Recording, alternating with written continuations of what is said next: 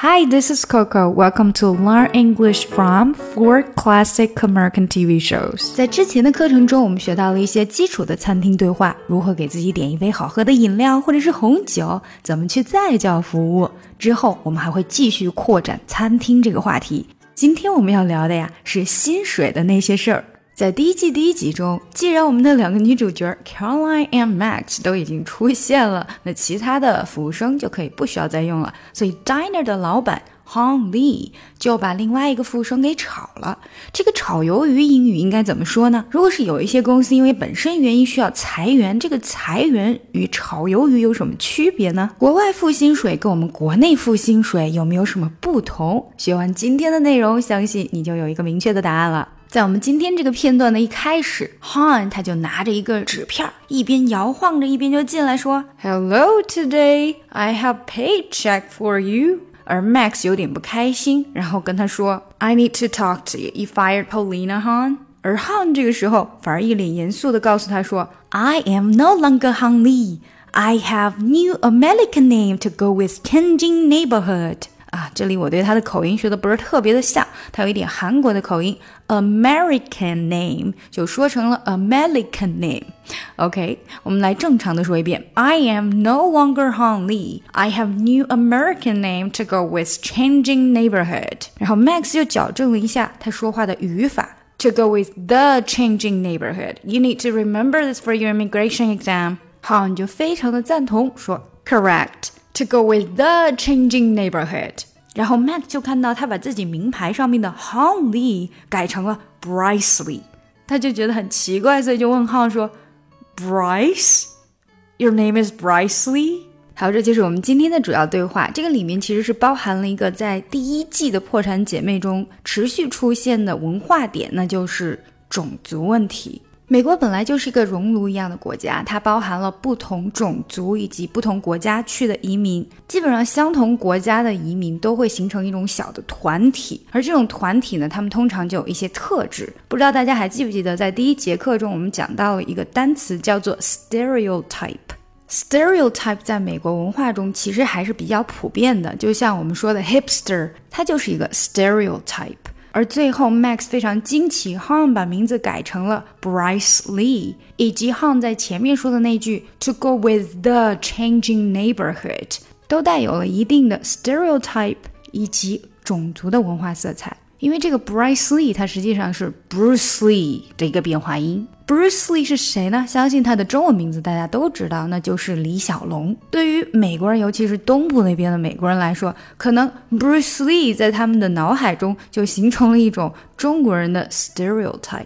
最少是在《破产姐妹》第一季所拍摄的那个时间段，对他们来说，中国人与 Bruce Lee 在某一种程度上是划等号的。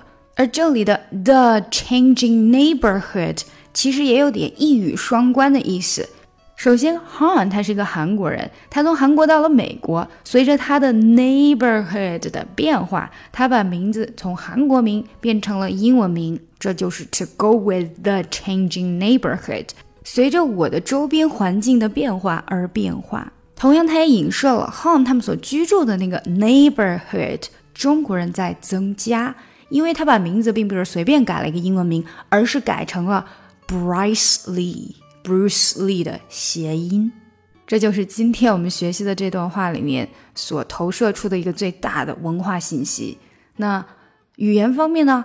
我们听到的第一句，Hello, today I have paycheck for you. Hey Max，你的薪水在这儿啊？Paycheck，你可以说它是一个语言点，其实也可以说它是一个文化点。Check。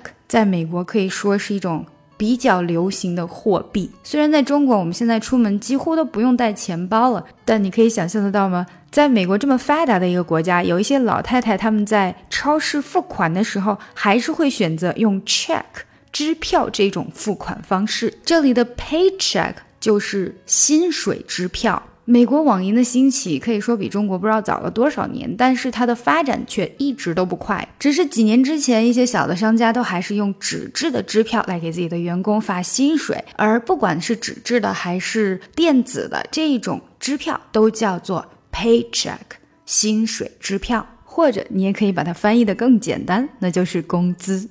它是一个复合词，pay 付钱，check 支票，paycheck 付给你的支票，那就是薪水支票。当然，付款方式也有很多其他的选择，比如说信用卡，credit card，credit 信用，card 卡片，加起来就是 credit card。我们连读它，credit card，这是两个字。另外还有 debit card 借记卡，debit 借记加上 card，那就是借记卡。中国的借记卡通常只有网银，但美国的借记卡呢，就通常是 Visa 或者 Master，所以看起来跟信用卡没有什么太大的区别。那如果你是在超市用 debit card 借记卡去买东西呢，你还可以选择要不要 cash back，cash 现金 back 回来，cash back 拿点现金回来，你可以在买东西的时候拿点现金回来。这跟取钱还不太一样，取钱是叫做 withdraw Withdraw，。我们在自动提款机 ATM machine 上面去拿钱，那个叫 withdraw。以上的内容来自我最新的精品付费专辑《看美剧学英语》，就像你刚刚听到的一样，在这个付费专辑中，我将要讲给你的不只是英语，还有美国文化。另外的一个重头戏就是发音。发音它不只是发音，它会影响到你的听力，而且发音所包含的不只是舌位，还有语音、语调、语气对你想要表达的意思的影响，这些都会在我们的专辑中讲到。点我的名字去这个专辑内可以听完整试听课，十二月三号晚上十二点之前还可以半价购买哦。一百五十六集的内容只要九十九块五，购买后加入学习群，还有纠音服务以及后期的打卡测试。如果你有更多的问题想要咨询，赶快加我们的小助手 E S Books E S B O O K S。